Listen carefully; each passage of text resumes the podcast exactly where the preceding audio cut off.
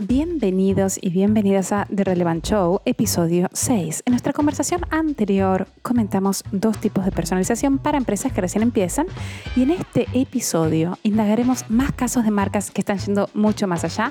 Somos Verónica Trainor, analista del vínculo humano-computadora y... Richard Johnson, amigo de la vida. Muy bien. Empezamos, caballero.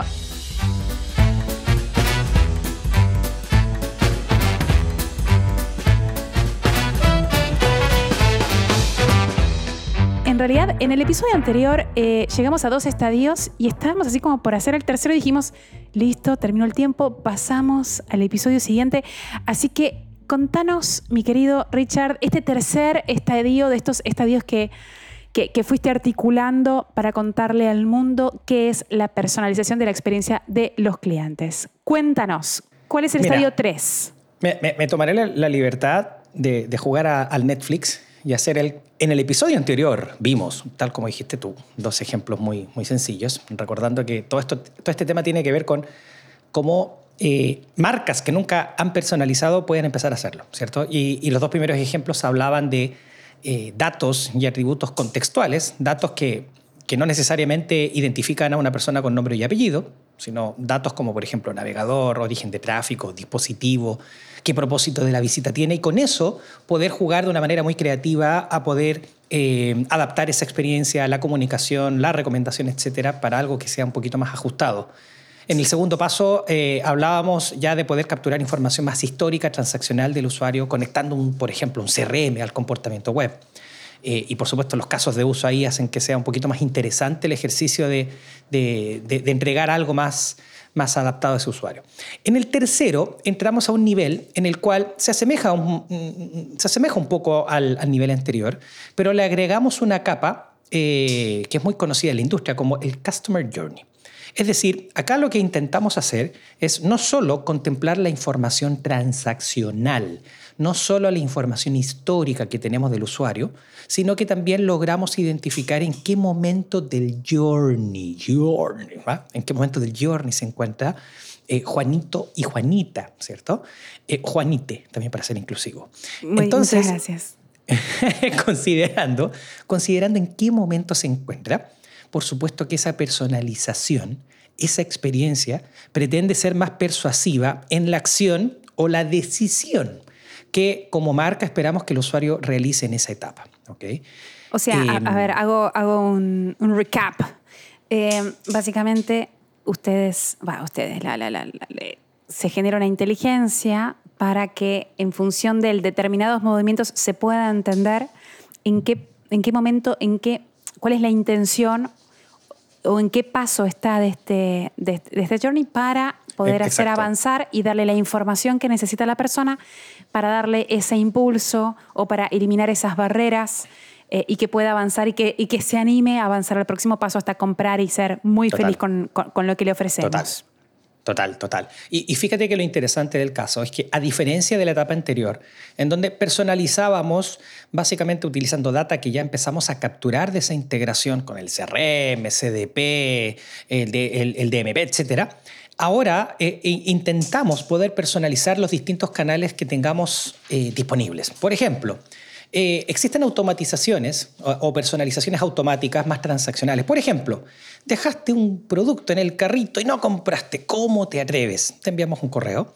Amigo, tienes un producto en el carrito. Esa es como la personalización más elemental de un e-commerce, que hoy día prácticamente se automatiza. No tenemos que manualmente estar poniéndola a nuestra plataforma. Automatiza, llama a los que no quisieron comprar. Eh, gran, ejemplo de mi vecina los otros días que me dijo que quería comprar un vuelo y me dijo, mira, empecé a comprar un vuelo y lo dejé ahí en la mitad, porque esta gente me manda un mail a las 24 horas y me ofrece un descuento, bueno, un 15% de descuento si lo sigo comprando. o sea, básicamente captan en el momento en el que está y se meten para impulsar y le dicen, bueno, ahora tenés un 15% de descuento para continuar con tu journey. Es, eh, eh, total, totalmente. Entonces, en este caso, eh, la marca, de alguna manera, esa aerolínea debe haber determinado que esta amiga vecina tuya, la incorporaron dentro de una audiencia. Una audiencia que posiblemente son eh, no solo usuarios que dejaron eh, una reserva a medio terminar, sino que probablemente haya sido primera vez que reserva un vuelo eh, o, primera vez que visita el sitio, ¿cierto? a un usuario nuevo se le seduce de una manera importante. Se le seduce de una mm. manera importante, no es tan así con mm. usuarios ya más recurrentes, ¿vale?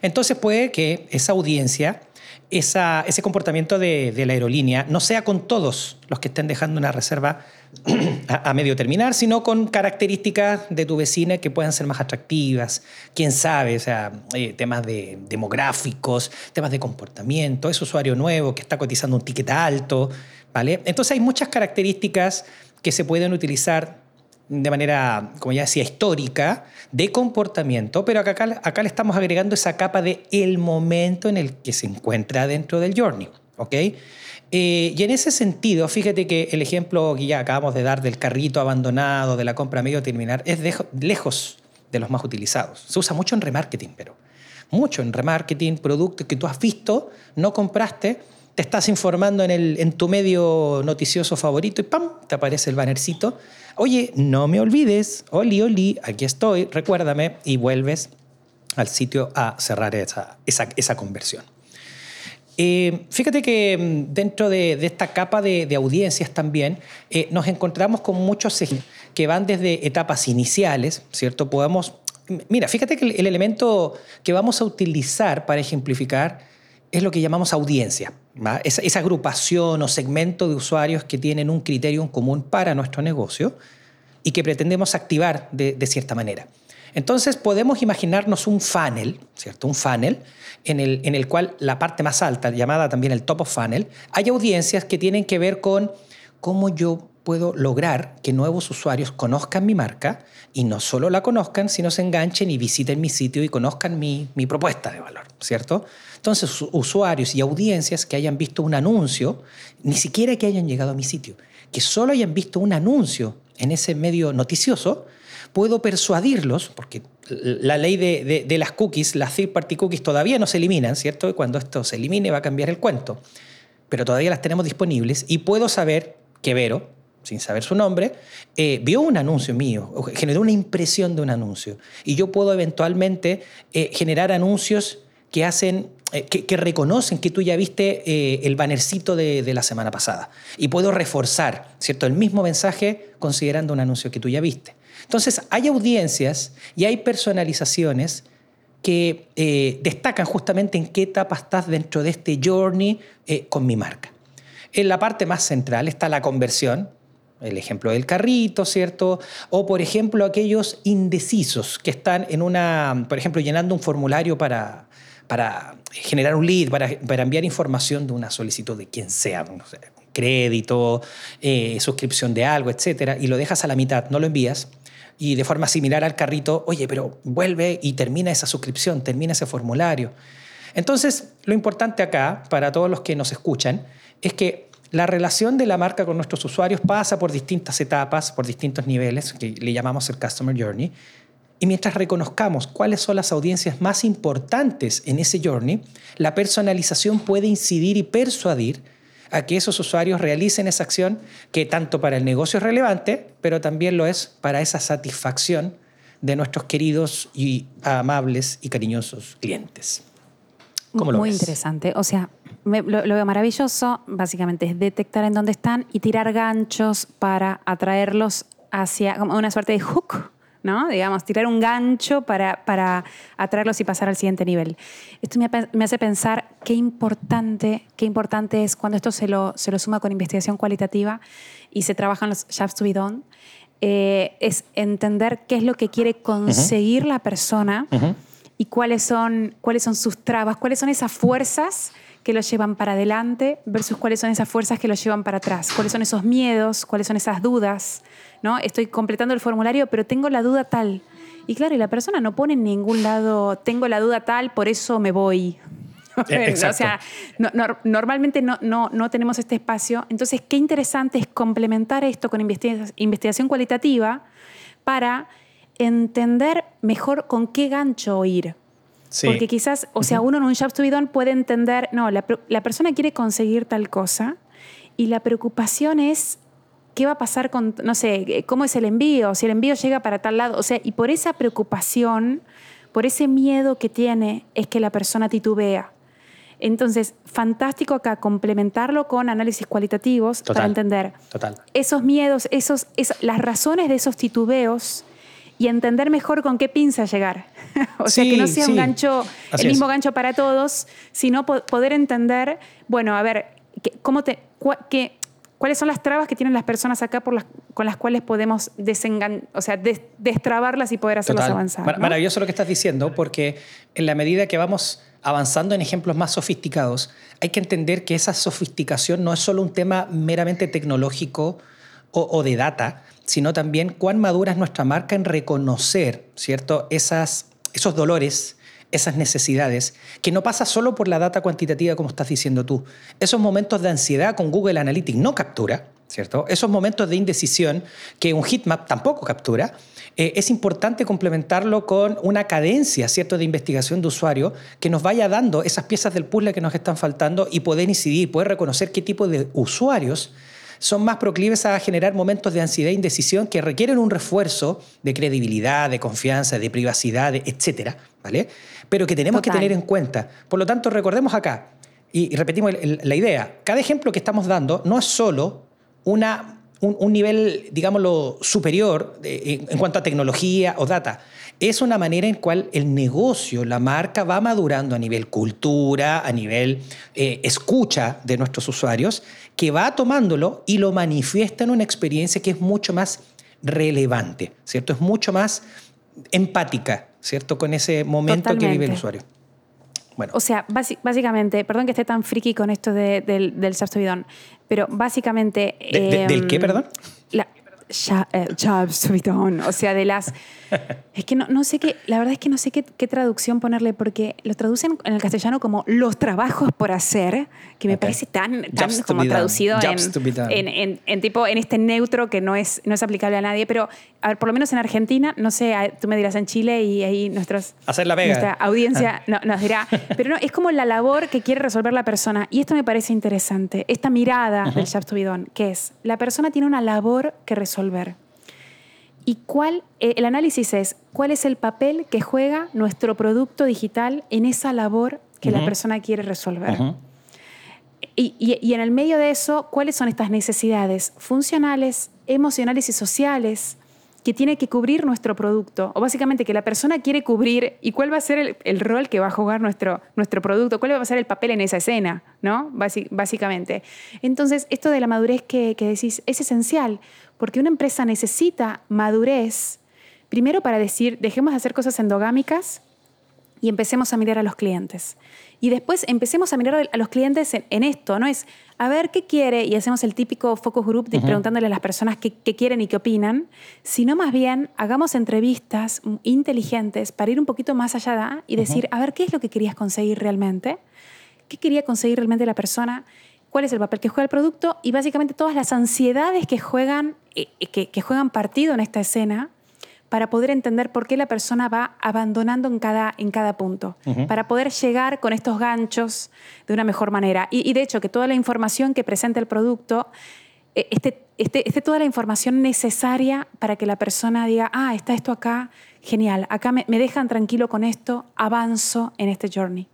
Total, total. Bueno. A ver, no podemos estar más de acuerdo. Eh, no podemos estar más de acuerdo y quizá lo único que te puedo agregar es que por eso yo estoy tan vuelto loco, enamoradísimo de este concepto de la personalización, porque creo que es la manifestación más, eh, más obvia de tantas cosas que haciéndolas bien eh, podemos generar esa empatía. Y digo empatía porque obviamente uno cuando hace una recomendación, es empatía al fin y al cabo.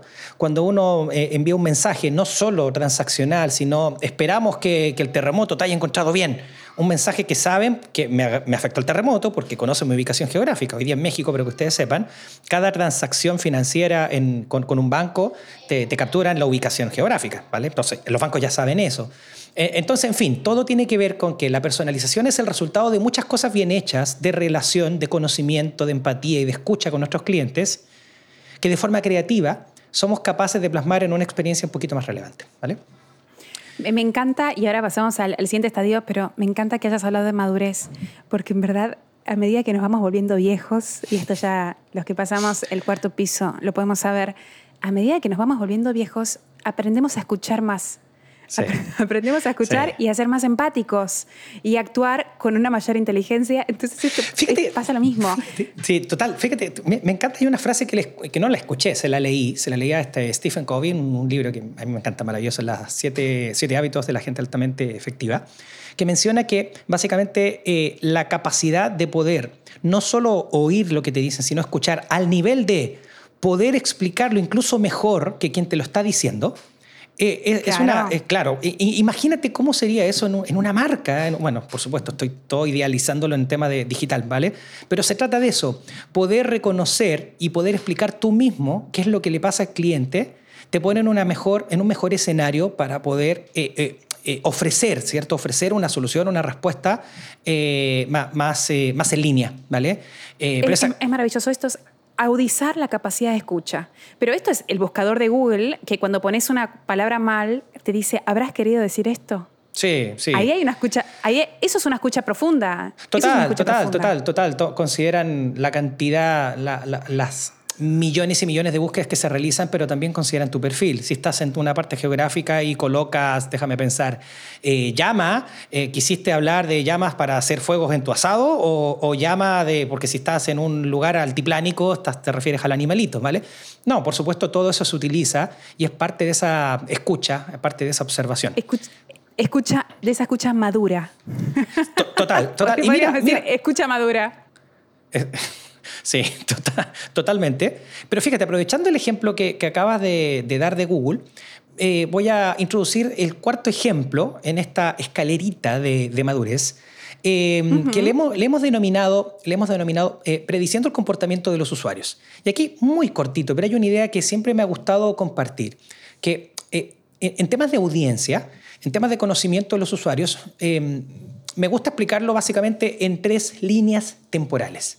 Yo hablo del pasado, el presente y el futuro. En el pasado está prácticamente todo lo que hemos aprendido de nuestros usuarios en esas interacciones, en esa relación hasta el día de hoy, ¿cierto? Histórica hacia atrás. Lo que nos han comprado, la cantidad de sesiones que realizan, es decir, toda esa ficha y ese perfil que tenemos de Verónica eh, de lo que hemos aprendido. Ok. El presente corresponde a la capacidad que tengo como marca de poder reconocer lo que en este momento en tiempo real está haciendo Vero. En este momento, si visita mi sitio, como ya decía en el primer ejemplo de toda esta sesión, sé que viene de tal fuente de tráfico, sé que aterrizó en esta landing page y mediante la navegación puedo declarar de alguna manera o inferir el propósito de su visita, ¿cierto? Entonces, piénsalo de esta manera, información en tiempo real que se retroalimenta de todo el aprendizaje pasado. Pero ¿dónde viene lo maravilloso? Es que, ¿cómo con todo lo aprendido yo puedo saber esto le gustará a Vero o no le gustará? Es decir, ¿cómo puedo yo inferir y predecir el comportamiento que va a tener Vero respecto a un estímulo que yo genere? Entonces ahí viene el futuro de las audiencias, poder predecir el comportamiento de una persona en base al comportamiento histórico. Está chido, ¿no? Está cool. Eh, la idea justamente es que a partir de ese conocimiento nosotros podamos pasar de la etapa más reactiva de la personalización a una etapa mucho más proactiva. Es decir, no solo recomendar en base a lo que ya has comprado, sino que creemos que te puede gustar tal cosa, ¿cierto? Te invitamos a descubrir estos productos que no has visitado, pero que usuarios parecidos a ti, más las compras que has realizado, bueno, no es el título que te coloca el sitio, ¿vale? Pero sumando todo aquello, puedo creer que te puede gustar. ¿Cierto? Y a eso se refiere justamente la, predicción. Esto hace eh, como al amante ideal, que te conoce y que, y que en función de, lo que te conoce sabe lo que te va a gustar. Es como fantástico. Eh, hay un nivel de inteligencia y de madurez y de, y de desarrollo como de habilidades sociales, digamos, maravilloso en esto que empezó siendo tan binario, ¿no? Hay una, hay una complejización maravillosa. Sí, sí, sí, sí. Y, vamos a seguir destacando, eh, lo vemos en el primer episodio, al menos de esta serie, em, de que esto es tanto ciencia como arte. ¿ok? Podemos ser muy, muy aptos, eh, expertos en el análisis de la data e incluso poder llegar con un nivel de precisión escalofriantemente preciso, ¿cierto? Eh, la probabilidad de que Vero vaya a comprar, pero ser totalmente ineptos en la oferta que queremos darle a Vero, ¿ok? Por lo tanto, el contexto, el momento, la manera en que comunicas, por mucha información que tengas, requiere esa empatía y creatividad, ¿vale? Fíjate que esto, y, y, acá un, un, inciso, pero volvemos a lo mismo de la vez pasada, qué importantes son los equipos pluridisciplinarios. O sea, pluridisciplinarios porque vas a tener a las personalidades, o sea, a los seres humanos que te hagan los cálculos matemáticos necesarios, pero seguramente esas personas no tienen las habilidades sociales con, todo el amor del mundo, ¿no?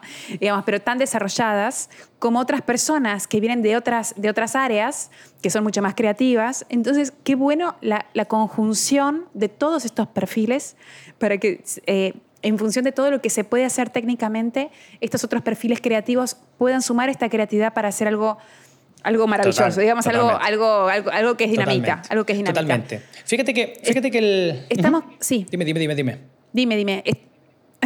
No, te quería preguntar si pasamos al estadio siguiente. Dame un segundo, dame un segundo, dame un segundo. Solo quiero este. dar un ejemplo, un ejemplo, porque creo que me estaba, me estaba quedando corto en eso. Eh, asumiendo que la mayoría de quienes nos escuchan tienen Netflix y Spotify, que son marcas, por supuesto, muy reconocidas en lo que es la predicción del comportamiento. Cosa de que ustedes vean su, su home de, de Netflix y se encontrarán una cantidad de series que tienen un numerito abajo que dice, por ejemplo, 95% para ti, 99% para ti, que no es más que la probabilidad de que ese episodio, esa serie en particular, o incluso película, te guste. Eh, Spotify lo hace de otra manera, te recomienda listas de música, listas de canciones, ¿cierto? E incluso, si nos vamos a un ejemplo un poquito más aterrizado, no tan complicado, eh, de hecho, tanto en Chile como en México me he encontrado, posiblemente en España y en otras partes también lo hay, pero me he encontrado, por ejemplo, herramientas muy sencillas de, de banco que te perfilan. Por ejemplo, quieres una tarjeta de crédito y, y tú vas contestando ciertas preguntas en, en, relación a preferencias, ciertas características, y al final es capaz de decirte, mira, esta tarjeta tiene un 97% de posibilidades de que sea la óptima para ti en base a todo lo que nos has dicho. Entonces, la aplicación de esta predicción es totalmente práctica en distintos momentos del journey del usuario, para descubrir un nuevo producto, para la contratación de un servicio, incluso eventualmente para predecir qué usuario es más probable que abandone nuestra compañía y podamos tomar una acción eh, básicamente para evitar que eso ocurra en el, corto plazo. ¿vale? No, quería, no quería irme de, esta sección sin, sin ejemplos un poquito más, más concretos. Bueno, bueno. Siguiente estadio, señor Richardson. Sí, es, más sencillo explicar, pero, pero también involucra un nivel de madurez importante que tiene que ver con la personalización de experiencias digitales multicanales. Eh, si bien hasta el punto 4 que destacamos eh, previamente, nos enfocábamos prácticamente en un canal, sitio web, que es lo que generalmente se trabaja. Aquí lo que intentamos es que esa personalización sea congruente con ese journey que el usuario y cliente está realizando no solo en el sitio, sino también en su aplicación o en cualquier interfaz digital del cual podamos nosotros tener cierta, cierto reconocimiento del usuario, ¿cierto? Em, y acá, por supuesto, hablamos de la capacidad de una marca de poder aprender de nuestra amiga Vero. Mm, respecto, por ejemplo, me gusta el ejemplo bancario porque, porque hace muy bien el juego de esa relación del cómo utilizas el sitio web o la sucursal, eh, ¿cómo se llama? Sucursal bancaria, se me olvidó el nombre, eh, versus eh, el cómo utilizas la aplicación. asimismo ocurre con sitios de retail, ¿cierto? con aseguradoras que el sitio lo utilizas para transacciones o contrataciones y la aplicación la utilizas para cosas mucho más domésticas, más, más del día a día. Entonces aquí de lo, de lo que se trata es simplemente que el nivel madurez adicional es que ahora la data que capturamos es totalmente eh, transversal a ese journey multicanal digital y al mismo tiempo la, personalización de experiencias se da tanto en el sitio como en la app, como en un potencial kiosco eh, que tengamos en una sucursal eh, física, ¿cierto? Pero siempre en el contexto digital. La idea, por supuesto, por debajo de todo, es lograr lo que llamamos tener un perfil del usuario 360. Aquí hay un perfil mucho más más holístico de, nuestra amiga Vero, comportamientos, sea donde sea, en el contexto digital que esté realizando con, nuestra marca. Maravilloso, eh, interesantísimo. Y, es interesante también esta, esta expectativa decepcionante en algunos casos cuando les escribís por Twitter, por ejemplo, en redes sociales, hola, soy, ah, ok, y, quizás la empresa no tiene toda la información condensada y centralizada, ¿no? Este, este sería el caso. Y el último estadio eh, de esta humilde presentación, mi querido Richard Johnson, ¿cuál sería este último estadio? Bueno, así como hablamos de experiencias digitales multicanales, eh, el siguiente nivel, por supuesto, es el Journey Omnicanal es básicamente la capacidad del negocio de poder personalizar cada interacción que realice con nuestra marca, ya sea on, ya sea off, ya sea digital, ya sea presencial. Eh, es maravilloso porque de alguna manera aquí hablamos de la capacidad de personalizar no solo en espacios físicos como una tienda, una sucursal, sino también en un contexto más, digámoslo, no tan digitalizado, pero, pero eh, digámoslo, en una conversación más natural como se da en un call center. Eh, este, este, ejemplo prefiero, darlo porque eh, ilustra de una mejor manera eh, el, potencial que tiene una marca de poder integrar cada pieza de información que está aprendiendo. Toma, por ejemplo, que si logramos conectar nuestro call center con la información de nuestro sitio web y eventualmente también de nuestra aplicación, el ejecutivo que responde a una llamada, ya sea de una queja, de una sugerencia, de una consulta, piensa que inmediatamente en pantalla puede aparecer que Vero efectivamente compró un par de jeans la semana pasada, si estamos hablando de un retail, o contrató un seguro hace dos semanas de tal cosa. Yo ya tengo esa información en pantalla, que puede complementarse con información como, por ejemplo, Verónica, no, nunca tan nerd como lo voy a decir, pero Verónica Trainor tiene un LTV de los más altos, del quintil más alto de nuestro, de, nuestra, de nuestro negocio. Por lo tanto, trátalo con cariño, ¿ah? trátame suavemente, como dice Cerati, ¿vale? Entonces, en ese sentido, el call center puede no sé si es la mejor manera de explicarlo para el público común y corriente, porque puede sonar un poco discriminatorio, ¿cierto?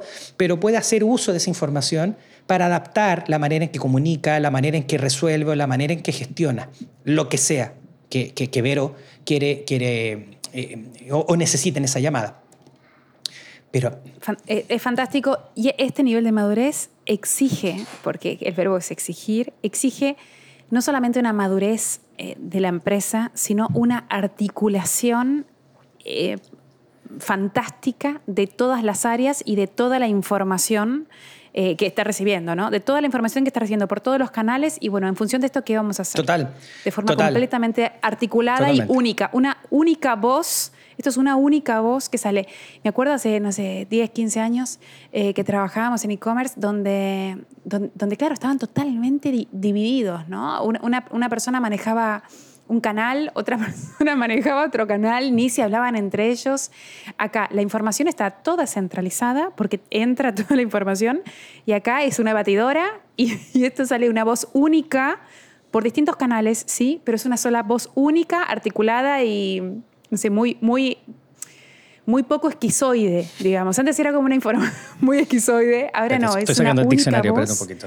Esquizoide, ok, ok, perfecto, entendido. Esquizoide, muy, muy dividida, muy dividida, muy dividida. Ahora, ahora no, alguien, o sea, ahora el cliente no hable con una, con una marca desarticulada internamente, sino una marca que está completamente articulada internamente. Fíjate que eh, pensé que ibas, ibas a decir otra cosa, eh, cuando dijiste hace 15 años, porque quería citar algo que te escuché a ti misma decir, de, sí, de, oh, experiencias. hace 15, no, no hace 15 años? hace un chorro de años, pero no sé cuándo.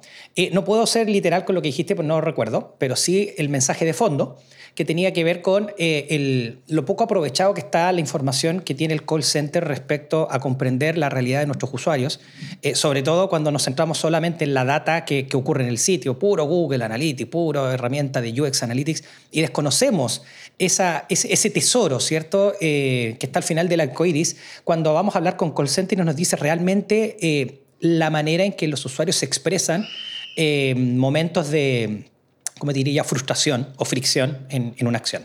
Pero ¿por qué menciono esto? Porque si bien mencioné que te decía que un ejecutivo call center puede adaptar esa, llamada, la gestión de, esa llamada eh, en base a la información que tienen, viceversa se da exactamente igual. Yo puedo eventualmente eh, poder ofrecer un producto, poder ofrecer... A ver, no todo se trata de la venta, también hay que reconocer que la personalización no es simplemente empujar venta, es empujar una relación enriquecida para ambas partes. ¿ok?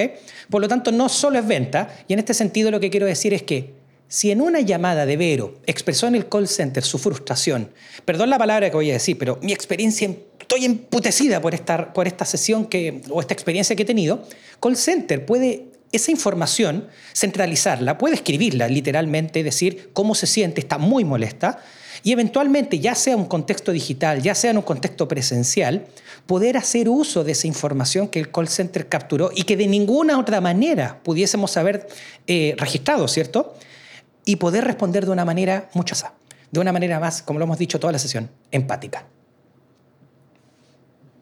Sí, para, eh, para terminar, es que creo que esto es un tema interesante de otro episodio.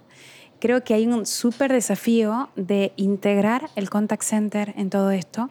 Lo que pasa es que hay un factor muy humano y muy complejo que es los intereses del contact center y el miedo a ser eh, sacados de la ecuación, básicamente, si, eh, si todo se sigue digitalizando. Digo, porque uno podría decir, eh, o sea, entrenar, esto es otro tema de otro episodio, pero uno podría entrenar al contact center para decir, por ejemplo, algo tan obvio como la optimización de una web, ¿no? ¿Qué información las personas no encontraron? ¿Qué palabra estamos usando que las personas no entienden? ¿Por qué, tienen que, ¿Por qué llaman por teléfono algo que se podría digitalizar? Y muchas veces hay intereses donde dicen, mejor no le digo esto a la compañía, porque si le digo esto, eh, lo van a digitalizar, entonces la persona ya no va a llamar más y ya no me van a necesitar más en este puesto de trabajo. Entonces, bueno, acá, hay, acá hay todo un tema muy, muy complejo y muy humano eh, que, que, también interviene eh, para, para, la madurez y el crecimiento de la empresa.